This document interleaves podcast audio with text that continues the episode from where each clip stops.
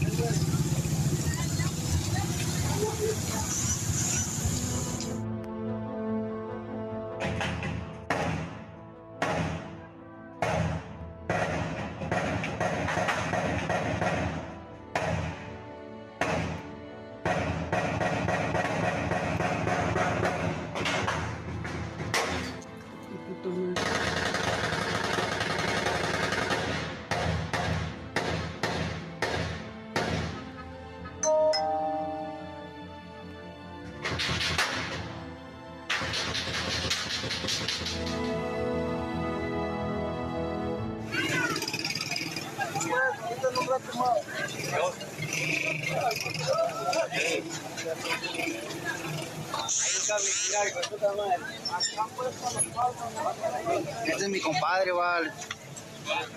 Beto. ¿Es Beto este?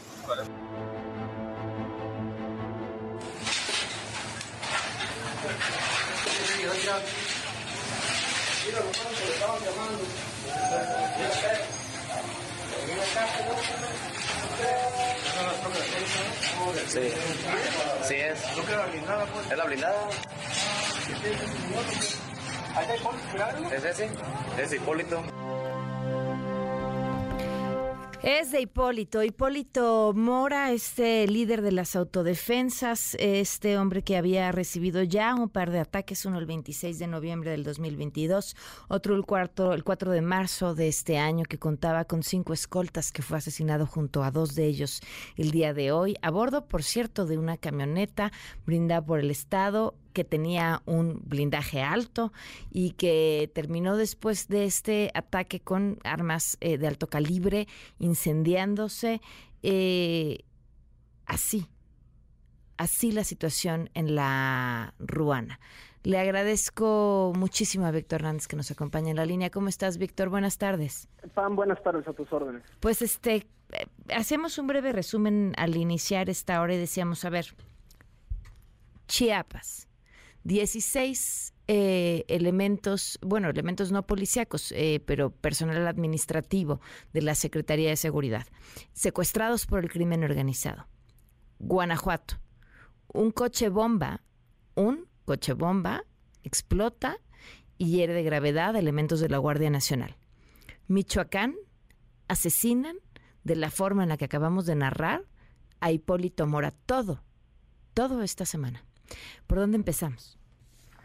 Eh, pues las, las prácticas del crimen organizado ciertamente están subiendo de tono y especialmente en Michoacán tenemos zonas altamente conflictivas como Tepalcatepec que empezaron a observar eh, tácticas como el uso de drones, de municiones de mortero que en principio son exclusivas del ejército mexicano y que no se explica cómo acabaron en manos de cárteles porque tampoco es que sea un tipo de munición fácil de adquirir en una armería en los Estados Unidos. Eh, el ataque contra Hipólito Mora eh, es, es, de gravedad en el sentido de que iba en una camioneta blindada y no es fácil dejar una camioneta de ese tipo en esas condiciones completamente calcinada.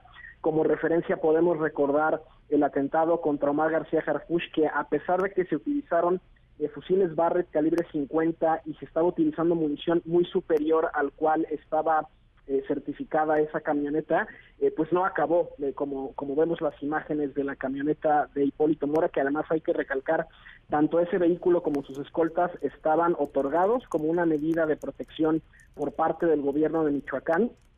Y, a ver, ha habido cierta discusión sobre si esto ya podría nuevamente ser un criterio para decir que en México hay narcoterrorismo. Yo todavía tengo mis reservas porque si lo comparamos con escenarios como Afganistán o Irak, no tenemos todavía una frecuencia o una sistematicidad de estos eventos como para poderlo decir y porque el terrorismo tiene muchas maneras que no necesariamente se reflejan en el medio como se utiliza la violencia, sino más bien en la finalidad. Eh, por eso tenemos formas de bajo presupuesto de terrorismo, por ejemplo, en, Hijo, de bajo presupuesto, sí, sí, sí. Eh, donde se utilizan cuchillos, ¿no? Se utilizan vehículos, o sea, no, no tiene tanto que ver con el explosivo, sino con la finalidad de la violencia. Híjole, eh, sí, pero bueno, creo que más allá de la discusión sobre si es o no eh, narcoterrorismo, eh, a ver, la, el tema es la estrategia de seguridad no va a cambiar, ¿no? Ya nos lo dijeron, ya nos lo dejaron claro y, y esta semana tendríamos que estar de verdad mucho más preocupados por esto que ha pasado que por dónde están las corcholatas.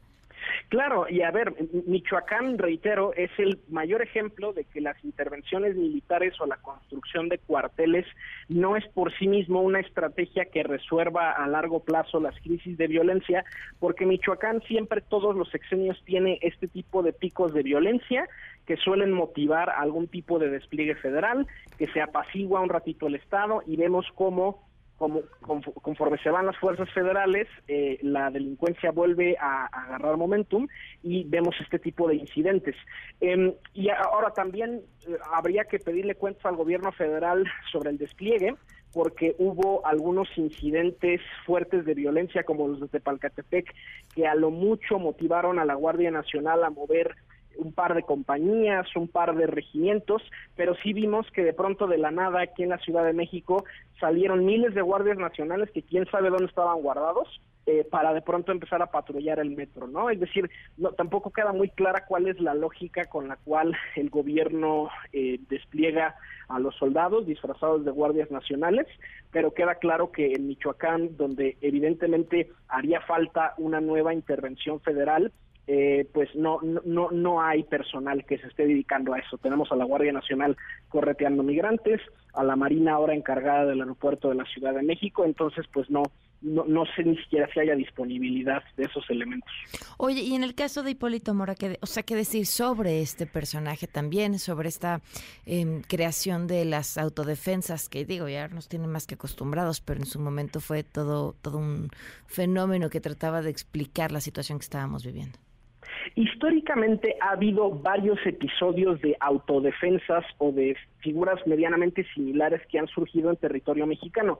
De hecho, esas eran las guardias nacionales originales, es decir, eh, grupos de voluntarios, milicias que no respondían directamente al ejército federal, sino al gobierno de cada estado de la República y que respondían a los llamados a las armas eh, en caso de una invasión exterior, como hubo en muchos casos en el siglo XIX, pero también en muchas ocasiones acaban convirtiendo en bandoleros, en pandillas que ejercían eh, un control territorial como caciques y el gobierno federal históricamente ha hecho esfuerzos por desarmar estas organizaciones. De hecho, Hipólito Mora en un par de ocasiones tuvo problemas con la ley durante la administración del presidente Peña Nieto.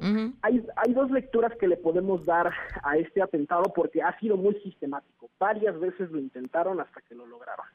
Podría ser una venganza histórica, de aquellos personajes con quienes antagonizó en su momento cuando recién se crea este grupo de autodefensa, eh, pero también lo podríamos leer como eh, pues una medida de represalia de alguno de los cárteles que operan en Michoacán, puede ser el Jalisco Nueva Generación, puede ser la nueva familia michoacana, que le parecía incómoda su presencia, que estorbaba a la operatividad del día a día en Michoacán para estas organizaciones y que decidieron eliminarlo.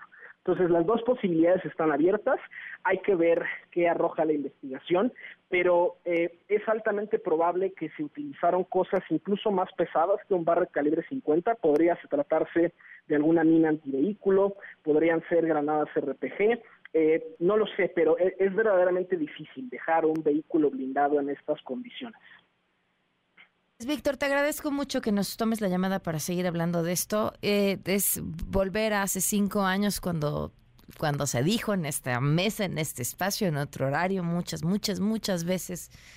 Esta no es la estrategia, esto nos va a seguir pasando, incluso puede ser peor. Ni hablar. Ahí estamos. Gracias, Víctor.